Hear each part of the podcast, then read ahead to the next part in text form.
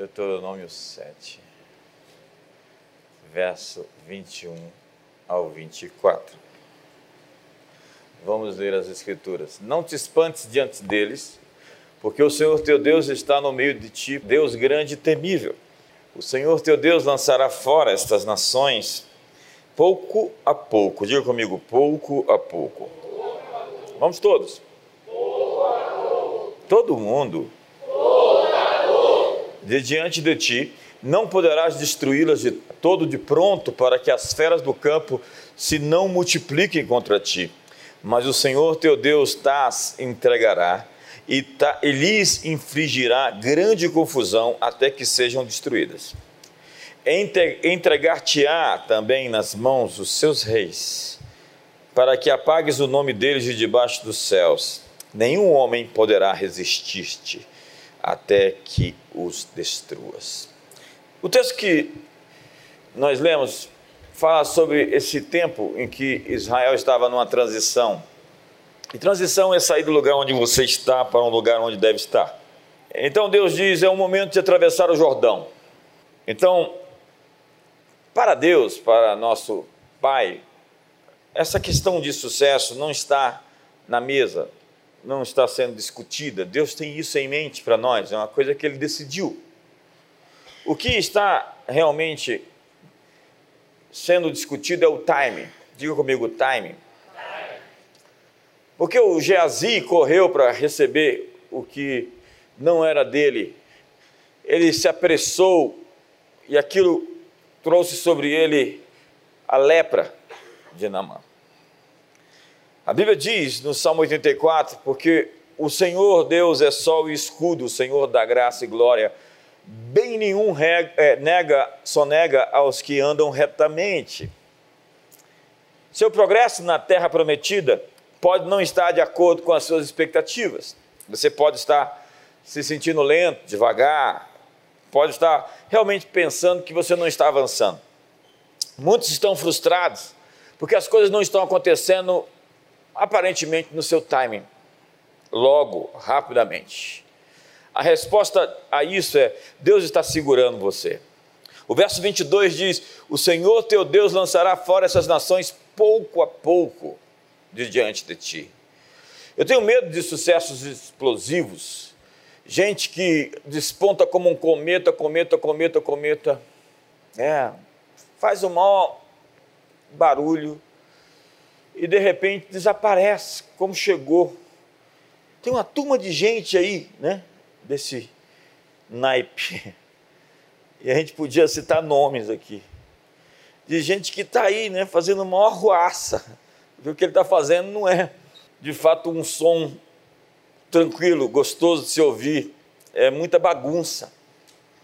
Lançará fora essas nações pouco a pouco, de diante de ti você não terá um sucesso instantâneo. Ah, desista dessa questão da loteria. Desista dessa questão de ficar rico rápido. A coisa deve ser progressiva, com o trabalho sistemático, com a insistência, com os processos. Haverá estresse, haverá frustração, haverá traição, Pessoas que recebem sucesso muito rápido, diz a Bíblia, serão consumidas pelas feras. O texto diz: destruí-las todas de pronto, para que não poderás destruí-las todas de pronto, para que as feras do campo se não multipliquem contra ti. Quando está por baixo, sem dinheiro, sem expressão, você não chama atenção. Mas quando você se levanta e começa a aparecer, você foi descoberto. Imagina se Moisés fosse descoberto lá no palácio de Faraó. Ah, esse menino aí é o menino que vai se levantar e vai se erguer e vai ferir o mar vermelho e vai chegar com a vara. Moisés estava ali no seu time e ele não tinha condições de lutar as batalhas que ele ia enfrentar porque ele não estava pronto. O, o, problema de você se adiantar no processo, de você se autopromover, é que você vai chegar num ponto da guerra que você não tem estrutura interna para suportar aquilo que você está provocando. É por isso que Davi pergunta: Eu subirei contra os meus inimigos, tu os entregarás nas minhas mãos. Existem guerras sem recompensas. Existem guerras, segundo a Bíblia, se ele subisse a Keila, Deus disse: Você vai morrer. Deus disse: Olha, todo o meu propósito com você vai se encerrar se você se precipitar numa guerra que eu não lhe chamei para estar. Diga comigo, pouco a pouco.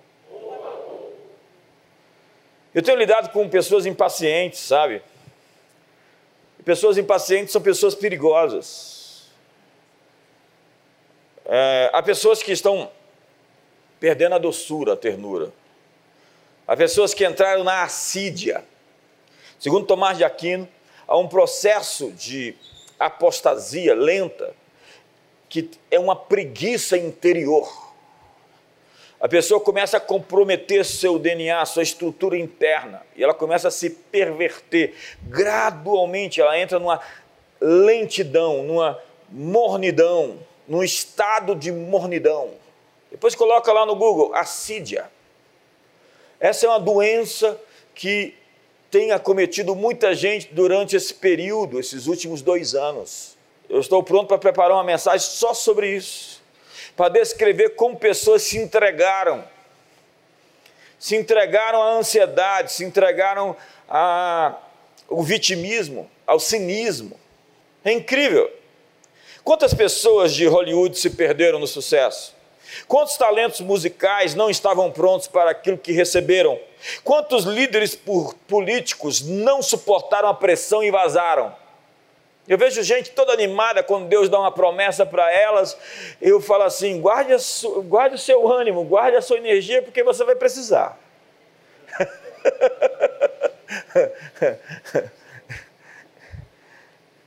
Quantos atletas de sucesso falharam? Quantos homens de negócios fizeram o seu, do dinheiro o seu Deus? Eram dependentes, amavam a Deus, é, eram fiéis a Deus em suas, suas ofertas e seus dízimos. Começaram a ganhar muito dinheiro, acha que é muito. Quantos pastores ouviam Deus e depois do sucesso só ouviram a si mesmos?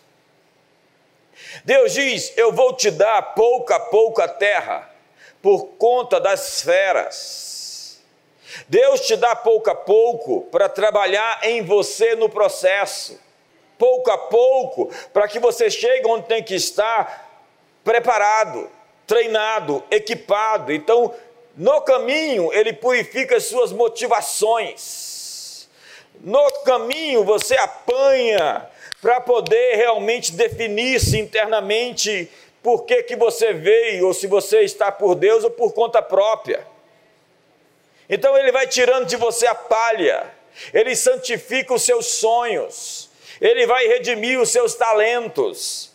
Ele lhe leva pelo vale no meio de situações humilhantes. Ele te ensina a permanecer de joelhos quando você poderia crescer.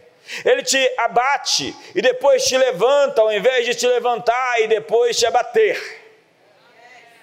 E diz a Bíblia em 2 Crônicas 26, verso 15: que este rei, chamado Uzias, fabricou em Jerusalém máquinas de invenção de homens peritos, destinadas para as torres e cantos das muralhas, para atirarem flechas e grandes pedras. Divulgou-se a sua fama até muito longe, porque foi maravilhosamente ajudado até que se tornou forte. Até que se tornou forte. A fama foi dada por Deus, mas quando ele se tornou forte, ela o levou à destruição.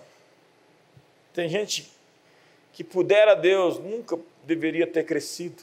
Era melhor ter ficado ali de joelhos, quebrantado e humilde, do que chegar àquele ponto em que a apostasia corrompeu seu coração.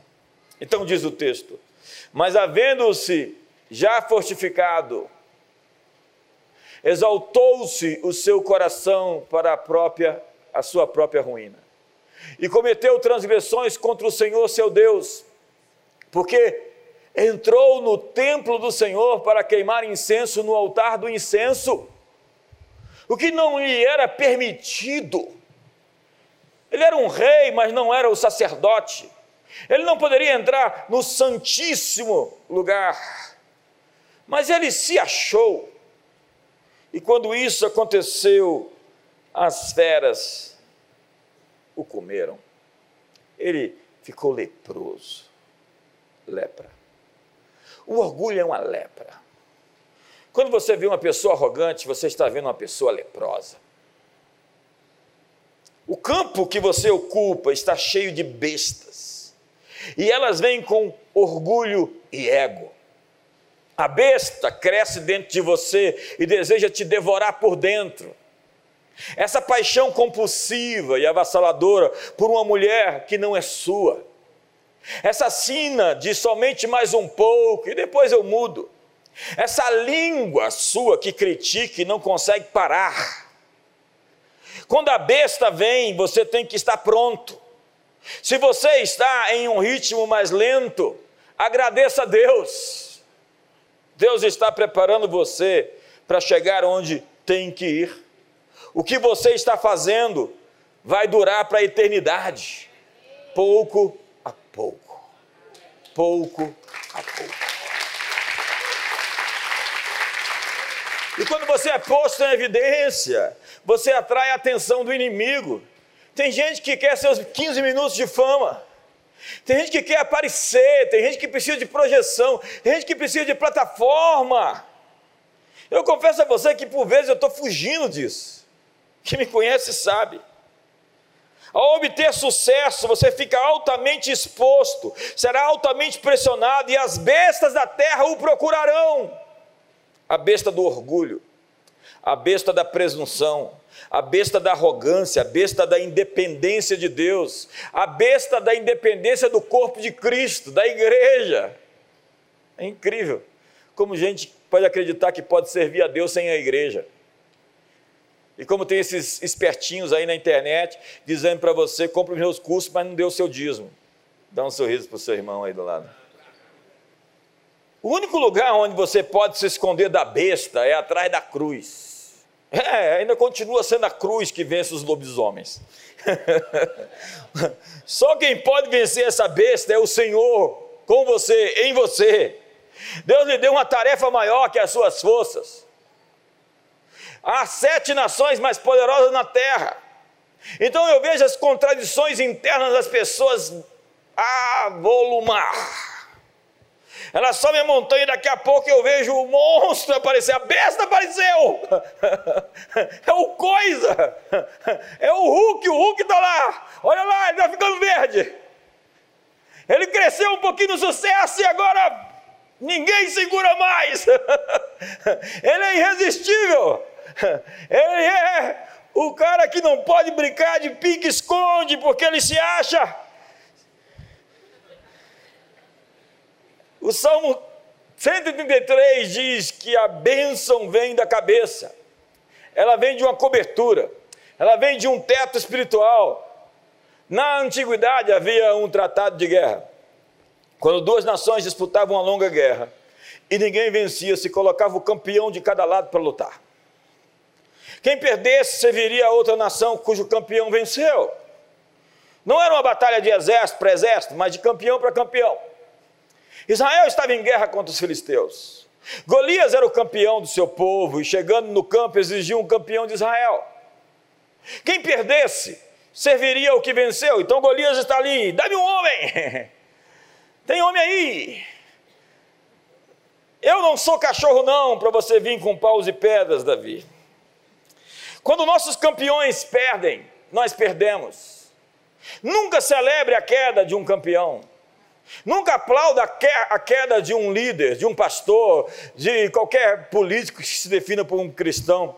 Quando Saul, que perseguia e tentava matar Davi, morreu. Davi compôs uma das mais belas canções em hebraico. Quando você ouve essa canção, ela é tão extraordinária. Ela, na verdade, é uma coisa linda de se ouvir como caíram os valentes nos montes Juboas. Ó oh, montes Juboa, em ti jamais dê sorvalho.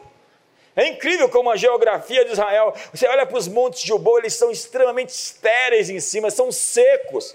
Não há nenhuma fertilidade em cima do monte até os dias de hoje. Quando os nossos campeões perdem, nós perdemos. Paulo pede a Timóteo para orar pelas autoridades. A igreja deveria ter um fardo de oração pelos seus líderes. Mas o que eu vejo é fogo amigo, ou inimigo mesmo, de gente que celebra o mal, o caos, a desordem, a perda, a queda dos líderes. Se um pai perde a batalha, a família vai sofrer. Se um empresário quebra e fecha as portas, os empresários vão ficar sem emprego. A campanha política deveria ter terminado, mas ela continua. Na verdade, ela só vai começar agora. Quando um homem de negócios perde, a cidade perde. Quando um pastor cai em pecado, o evangelho sofre. Quando Saul morreu, essa foi a canção. A tua glória, ó Israel, foi morta sobre os teus altos. Como caíram os valentes? Não o noticieis em Gate, nem o publiqueis nas ruas de Askelon, para que não se alegrem as filhas dos filisteus, nem saltem de contentamento as filhas dos incircuncisos. Montes de Gilboa, não caia sob vós nem orvalho, nem chuva, nem haja aí campos que produzam ofertas, pois neles foi profanado o escudo dos valentes, o escudo de Saul, que jamais será ungido com óleo. Sem sangue dos feridos, sem gordura dos valentes, nunca se recolheu o arco de Jonatas, nem voltou vazia a espada de Saul. Saul e Jonatas queridos e amáveis, tanto na vida como na morte, não se separaram. Eram mais ligeiros do que as águias, mais fortes do que os leões. Vós, filhas de Israel, chorai por Saul, que vos vestia de rica escarlata, que vos punha sobre os vestidos adornos de ouro. Como caíram os valentes no meio da peleja. Jonatas sobre os montes foi morto. Angustiado estou por ti, meu irmão Jonatas Tu eras amabilíssimo para comigo, excepcional era o teu amor, ultrapassando o amor de mulheres. Como caíram os valentes e pereceram as armas de guerra. Você precisa de uma proteção sobrenatural. Você é Josué e precisa de Moisés no topo do monte com Arão e Ur para que você vença a batalha. Desde que Adão e Eva comeram da árvore do fruto do, do, jardim, o reino de Deus está em conflito com o reino das trevas. Então os céus elegeu o seu campeão. O inferno enviou o seu para enfrentá-lo. Jesus é o nosso campeão. E ele lutou contra o diabo e venceu. Ele venceu todo o inferno por nós. Então a Bíblia diz que quando Davi lutou contra Golias e Golias caiu, todos ficaram animados, porque quando os campeões vencem, nós vencemos. Ore pelos campeões. Ore para que Deus levante campeões no Brasil. Ore para que Deus levante campeões no negócio, nos negócios, na educação, na arte, no entretenimento. Ore para que Deus levante pais poderosos que não vão ceder à tentação de se tornar playboys. Playboy talvez é o primeiro capítulo do livro. E eu começo dizendo, rapaz, se você é desse tipo de gente que só quer se divertir, play, se divertir, boy, menino. Eu queria muito falar a todas as garotas perto de você que fiquem longe da sua vida, porque você é um retardado.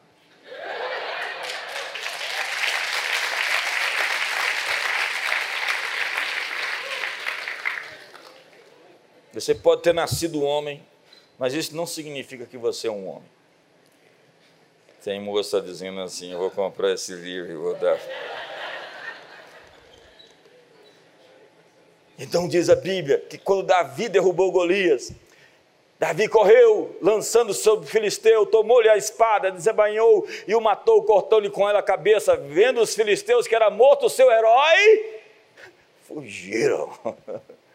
Então os homens de Israel e Judá se levantaram e jubilaram e perseguiram os filisteus até Gate, até as portas de Ecrom, e caíram filisteus feridos pelo caminho de Saraim até Gate e até Ecrom. Então voltaram os filhos de Israel de perseguir os filisteus e lhes despojaram os acampamentos.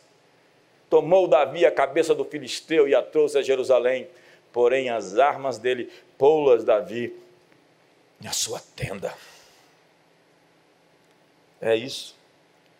O campeão de Israel venceu o campeão dos filisteus. O campeão do céu venceu o campeão do inferno. E agora é hora de perseguir seus inimigos e os desapossar. É hora de fazer a mesma coisa que eles fizeram e ir aos altos montes e ocupar os lugares estratégicos em o um nome poderoso de Jesus Cristo. Então você está nessa página agora.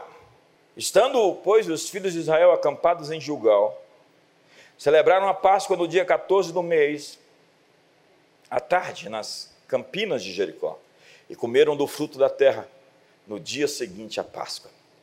Pães asmos e cereais tostados. Comeram nesse mesmo dia. No dia imediato, depois que comeram do produto da terra, cessou o maná e não tiveram mais os filhos de Israel, mas naquele ano, diga para o seu irmão, neste ano, ano você, vai comer, você vai comer das novidades da terra prometida. Deus mudou a maneira de prover para eles. Eles tinham uma dieta no Egito, eles tinham uma dieta no deserto, e agora Deus mudou a dieta deles. Diga para o seu irmão, Deus quer mudar a sua dieta. O texto diz: eles agora teriam um apetite para coisas que nunca tiveram antes. Veja no verso 12: no dia imediato depois que comeram do produto da terra, cessou o maná. E não o tiveram mais os filhos de Israel, porque naquele ano comeram das novidades da terra de Canaã. No Egito, eles tinham a comida da escravidão. A Bíblia diz que eram alhos silvestres. Eles comiam das cebolas e dos alhos. Quantos gostam desse tipo? Lembrando-nos dos peixes que no Egito comiam de graça, dos pepinos, dos melões, dos alhos silvestres, das cebolas e dos alhos. Imagina uma pessoa que come esse tipo de coisa, como ela deve cheirar. Se você come cebola e alho, sua boca deve ser muito cheirosa. A dieta deles eram pepinos, melões, alhos, cebolas, alhos. Jesus disse que não é o que entra no corpo, mas o que sai do coração que contamina o homem. Do coração procedem os furtos, os roubos, as mentiras, os desígnios maus. O que você deixa entrar no seu coração pode lhe fazer cheirar mal. Seu comportamento pode cheirar mal. Suas atitudes podem cheirar mal. Gente ranzinza se apegando a detalhes bobos, críticos e amargos. Eu não consigo aguentar o seu cheiro. É hora de abandonar a sua dieta da escravidão. É hora de abandonar a ofensa, a dúvida, o medo. Mude o que está alimentando você. Você se alimenta naquela roda e as pessoas falam mal umas das outras. Eu não consigo suportar esse cheiro. Essa é a comida do escravo.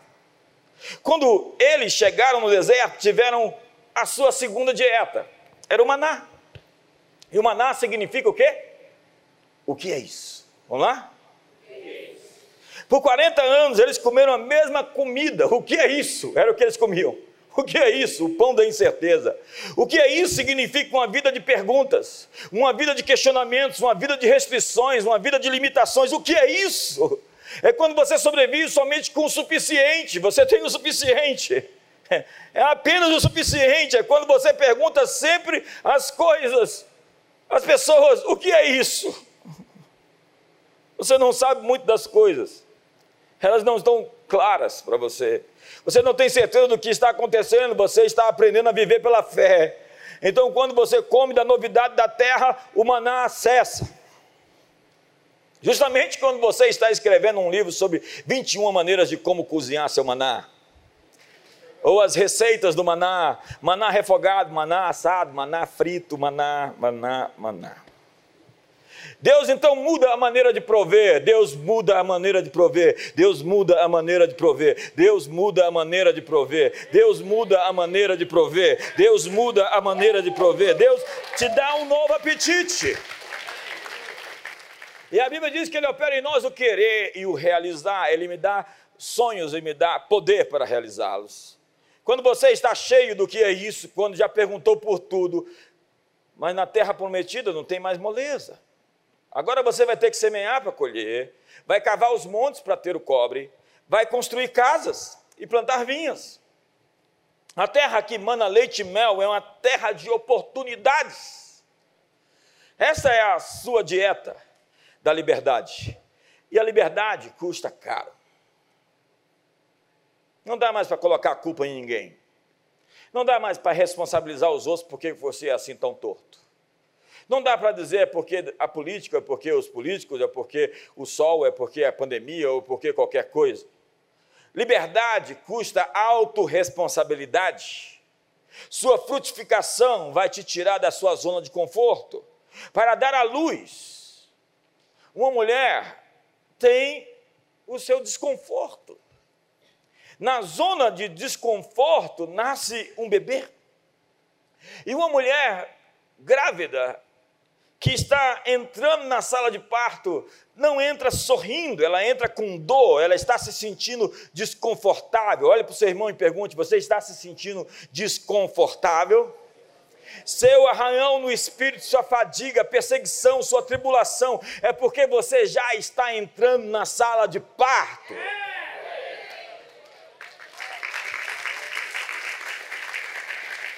E os que semeiam com lágrimas, com júbilo, ceifarão. Deus diz a Pedro: Eu vou pagar seus impostos, vai lá pescar no, rio, no lago. Para obter o seu tesouro, você tem que lançar suas redes. E por fim, estando Josué perto de Jericó, ao pé de Jericó, levantou os olhos olhou e eis que se achava em pé diante dele um homem que trazia na mão uma espada nua. Chegou-se Josué a ele e disse-lhe: És tu dos nossos ou dos nossos adversários? Respondeu-lhe ele: Não sou príncipe do exército do Senhor e acabo de chegar. Eu gosto disso. Acabo de chegar. Diga para o irmão: tem alguém que acabou de chegar na sua vida? Eu estou sentindo essa coisa de anjos, assim, sabe? Eu estou sentindo essa coisa de encontros quânticos. Eu estou tendo essas, essas impressões, essas visões. Eu estou tendo, assim, esses acessos. Parece que existe uma invasão acontecendo. Então Josué se prostrou e o adorou e disse-lhe: Que diz, meu senhor, ao teu servo? Respondeu o príncipe do exército do Senhor a Josué: descalça as sandálias dos pés, porque o lugar em que estás é santo. E fez Josué assim. Ele pergunta: Você é por nós ou por eles? O anjo diz: Não. Eu sou por mim, pelo meu lado.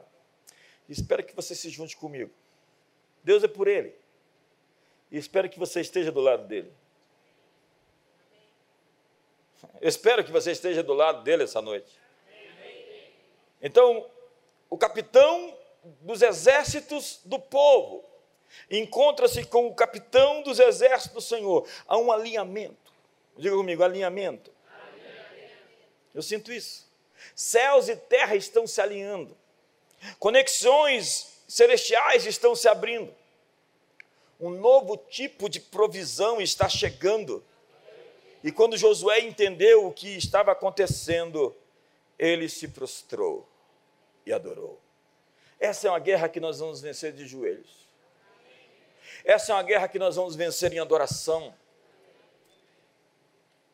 E adoração limpa os céus e destrona principados, não porque nós nos dirigimos a eles, mas porque nós falamos com Deus e Deus habita no meio dos louvores. E quando Deus aparece, alguém tem que ir embora. O inimigo vai desaparecer da sua vida quando você colocar louvor e adoração nos seus lábios.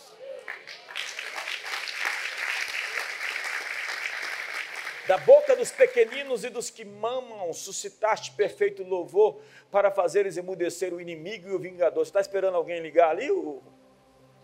É isso? Olha só, está esperando você ligar aqui, ó. Aperta o botão aí. Você veio por nós ou está contra nós? Então diz o texto: Ora, Jericó estava rigorosamente fechada por causa dos filhos de Israel. A notícia tinha chegado. Haviam cidades fortificadas. Haviam gigantes. Sete nações mais poderosas. Mas aquela raça que nasceu no deserto era diferente daquela que nasceu no Egito. Aqueles que nasceram no Egito gostavam de alho e cebola e cheiravam mal. As conversas deles cheiravam mal. O comportamento deles cheirava mal. Mas aqueles que nasceram no deserto, eles foram preparados para essa hora. Eles estavam ansiosos por esse momento. Eles estavam assim, e agora? Enquanto aqueles se recusaram a entrar na terra com medo, dizendo: tem muito gigante lá, nós não vamos conseguir.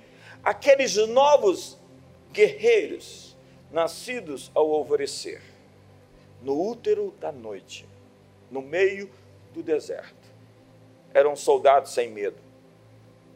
Era um tipo diferente de gente, que veio cumprir o que foi dito a Abraão 400 anos antes Deus aparece para Abraão e diz: A tua descendência será escrava, peregrina em terra alheia. Por 40, 400 anos serão escravizados, até que se encha a medida do cálice dos amorreus, dos cananeus. Então a medida do cálice encheu, e agora está Josué e os nascidos no deserto os nascidos na noite, os nascidos no ventre da madrugada, os nascidos ao alvorecer, uma geração de gente incrível que emergiu no meio da luta. E eles vieram cumprir a palavra profética de séculos atrás. Nesta hora, e nesse tempo, há uma geração surgindo. Eles vieram cumprir as palavras proféticas de milênios atrás. Aquilo que foi predito pelos antigos profetas, pelos apóstolos. Assenta-te à minha direita, até que eu ponha os teus inimigos por estrado dos teus pés. A medida do cálice dos cananeus modernos está cheia e eles vêm trazer julgamento e juízo contra o mal. Eles vêm ocupar a terra. E a notícia já chegou, eles estão vindo. E quando disse que essa raça de gente está nascendo, as torneiras da indústria do aborto se abrem. A indústria da morte protesta como Herodes, que é o arquétipo do diabo, como Faraó, que manda matar todos os homens, todos os homens do sexo masculino. O diabo tem muito medo de homem de verdade. Homem de verdade, que não vive como um bom vivan, um playboy, um metrosexual, que não carrega consigo o coelho com o fraque da Playboy, mas uma cruz como estilo de vida.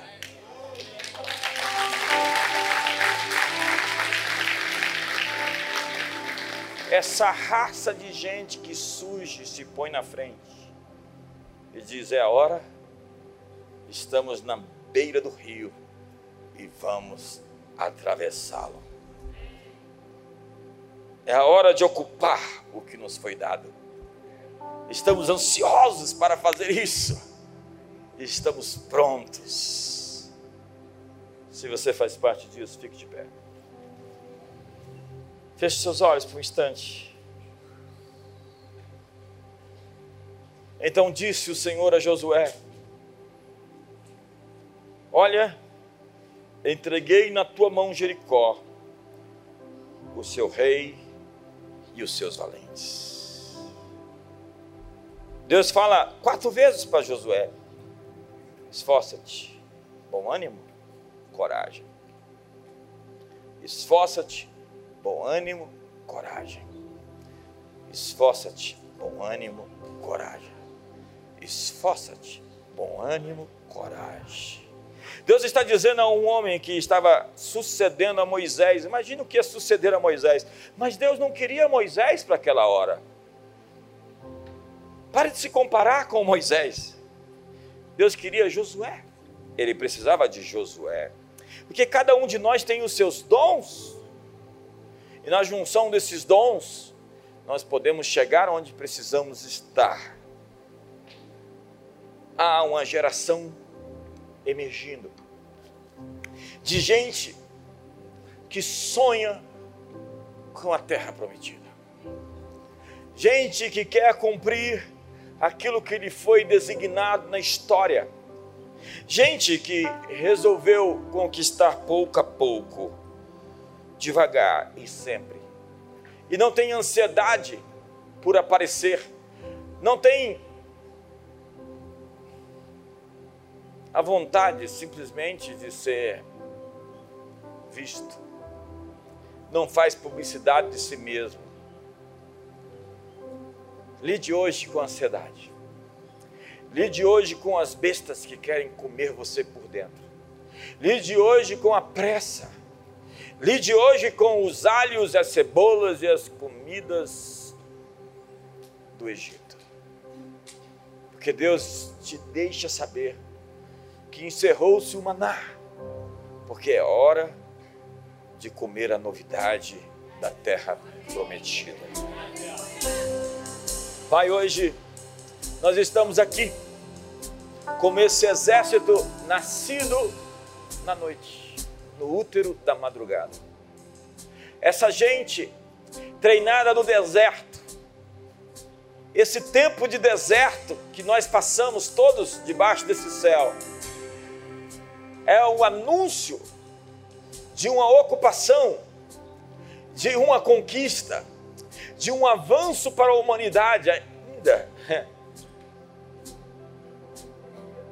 nesse ano, nos próximos meses. Algo está para acontecer incrivelmente, porque há placas tectônicas celestiais se movendo. Anjos especiais estão sendo designados.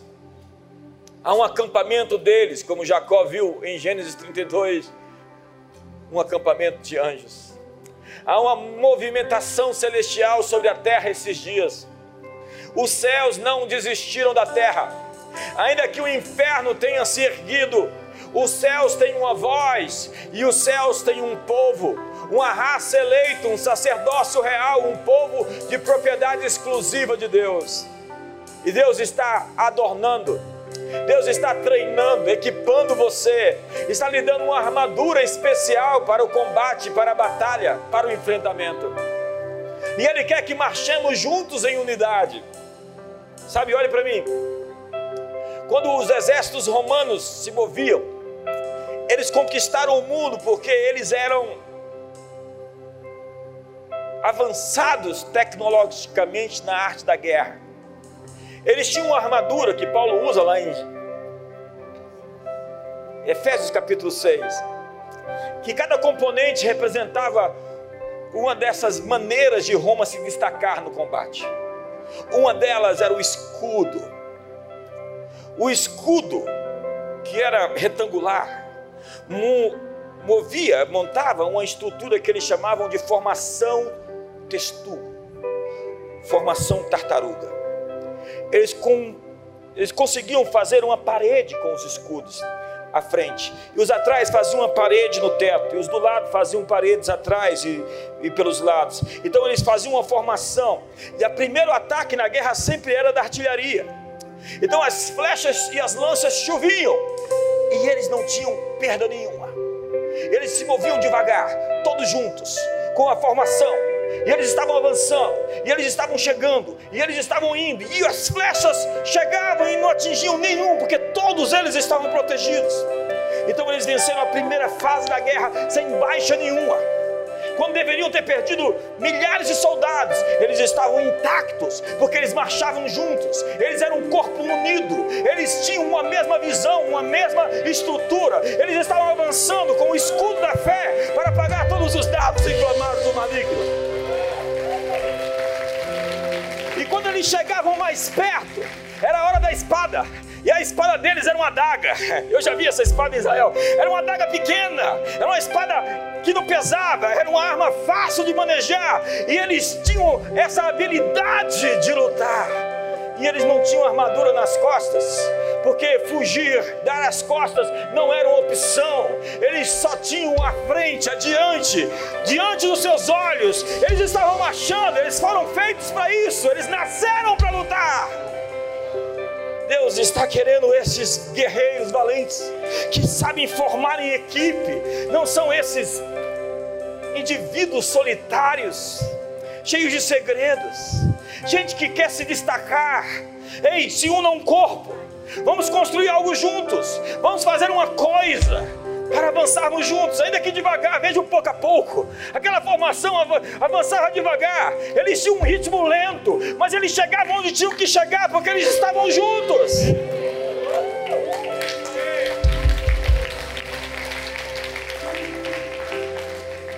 Eu, eu, eu, eu tenho uma mensagem desde o ano passado, eu busquei a Deus uma palavra. A palavra para essa década é sacerdócio real é esse, esses reis sacerdotes que Deus levantou para essa estação.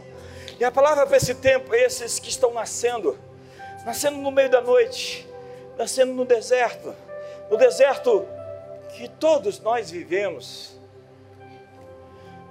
Esses que sobreviveram à assídia, que sobreviveram à apostasia, que sobreviveram às angústias e às amarguras a ansiedade de querer chegar e pegar o que não é seu, como Geazi. Feche seus olhos, porque Deus passa em revista as tropas de guerra essa noite. Os seus olhos estão sobre toda a terra para se mostrar forte, para com aqueles cujo coração é totalmente dele. Deus não está atrás de uma multidão, ele diz: procure em Jerusalém um homem ou uma mulher que queiram justiça, que ardam, que queimem por algo diferente. Procurem um homem, uma mulher, um filho, uma filha. Procure alguém que se importe. Deus não está atrás de uma multidão de gente. Deus está atrás de um homem. Deus está atrás de uma pessoa. Deus está atrás de um líder. Deus está atrás de uma mulher. Deus está atrás de um homem de família. Deus está atrás de uma criança, de um jovem que tem o fogo e a paixão em seu coração, que clama por algo mais, que deseja ver um avivamento. Ei, eu sinto dizer: o avivamento está vindo. Eu anuncio a vocês: o avivamento está chegando. Deus está mandando o seu fogo sobre a terra. Deus está enviando o seu espírito sobre toda a carne. Os jovens, os velhos, os filhos profetizarão, terão visões, terão sonhos. Deus está trazendo o seu movimento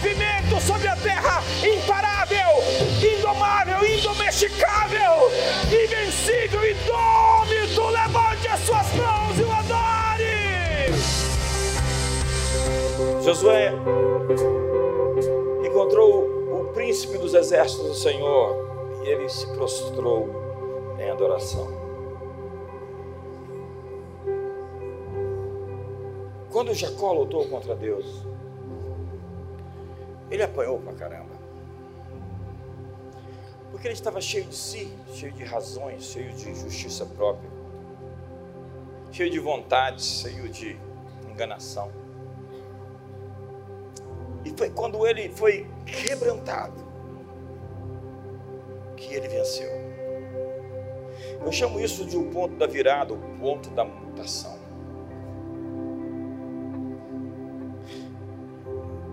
Deus usa pessoas quebradas. Deus não quer usar e reproduzir pessoas cheias de si. Deus não está a fim de multiplicar determinados tipos de líderes, pastores. Deus está à procura do quebrantado e contrito, a este não desprezarei. Eu habito no alto e sublime trono e habito com quebrantado e contrito. Esse é o maior valor que Deus tem. Se nós quisermos um ambiente onde Deus se sente confortável, é um ambiente de verdadeira humildade e quebrantamento. E enquanto Jacó resistia, lutava, se defendia, não se rendia, Jacó apanhava. Olha para o seu irmão, veja se ele está com cara de quem está apanhando. Tem gente que está levando uma surra e não perde a pose. Tem gente que está dando tudo errado. Tem gente que está com a vida acabada e não sai do salto alto. E quando Jacó se entrega, ele ganha.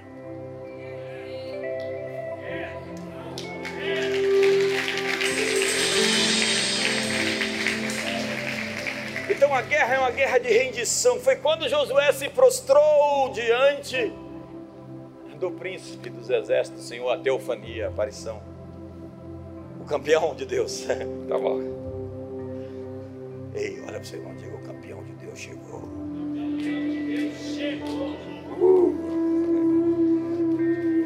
E foi quando ele se rendeu. A guerra não é uma guerra de força, é uma guerra de fraqueza. Eu tenho medo de gente forte, forte, forte, forte, forte, forte. Gente que só é forte, forte, forte. Eu gosto de ver gente fraca, fraca, quebrantada, quebrantada, quebrantada, quebrantada, quebrantada.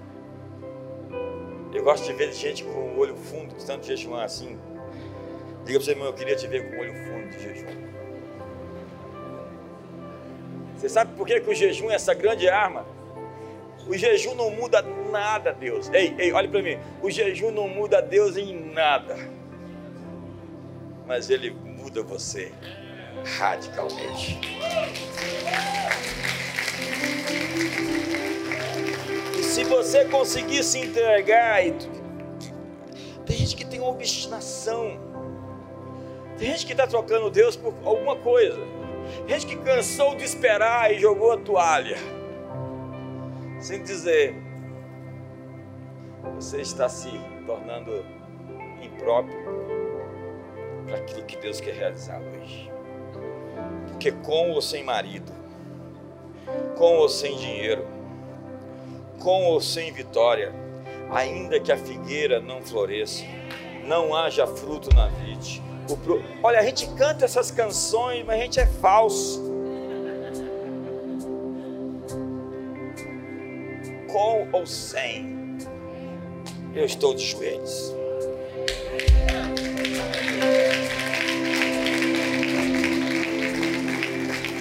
Nunca mais cante essa canção se ela realmente não for. eu acho que eu tenho que terminar. Sentindo os anjos passando por aqui? Eu estou. Senhor, muito obrigado, porque algumas pessoas vão receber visitações essa noite. Essa noite elas vão ser invadidas. Sonhos proféticos. Essa semana, esse final de semana, elas serão impactadas por algo que está vindo novo do céu. Obrigado porque o campeão de Deus está aqui. O campeão de Deus chegou e o seu nome é Jesus. Ele venceu os, o príncipe das trevas, ele venceu o diabo, Satanás, os seus anjos, ele despojou os principados e potestades na cruz e os expôs à vergonha, ao desprezo e à ignomínia. Ele é o Rei dos Reis e o Senhor dos Senhores. Nós celebramos a Ti, campeão dos campeões. Senhor Deus Todo-Poderoso, Criador, excelso e bendito nós te adoramos. E que o amor de Deus, a graça de Jesus, a comunhão do Espírito Santo seja sobre a sua vida. Uma ótima noite.